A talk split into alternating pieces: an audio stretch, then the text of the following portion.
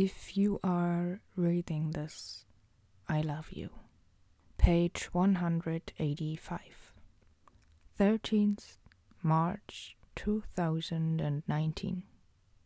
Maybe there's no such thing as anxiety. Maybe it's just a reaction we can't control in a situation we don't know. Maybe we will be able to deal with it, to react differently. Maybe it will protect us from ourselves.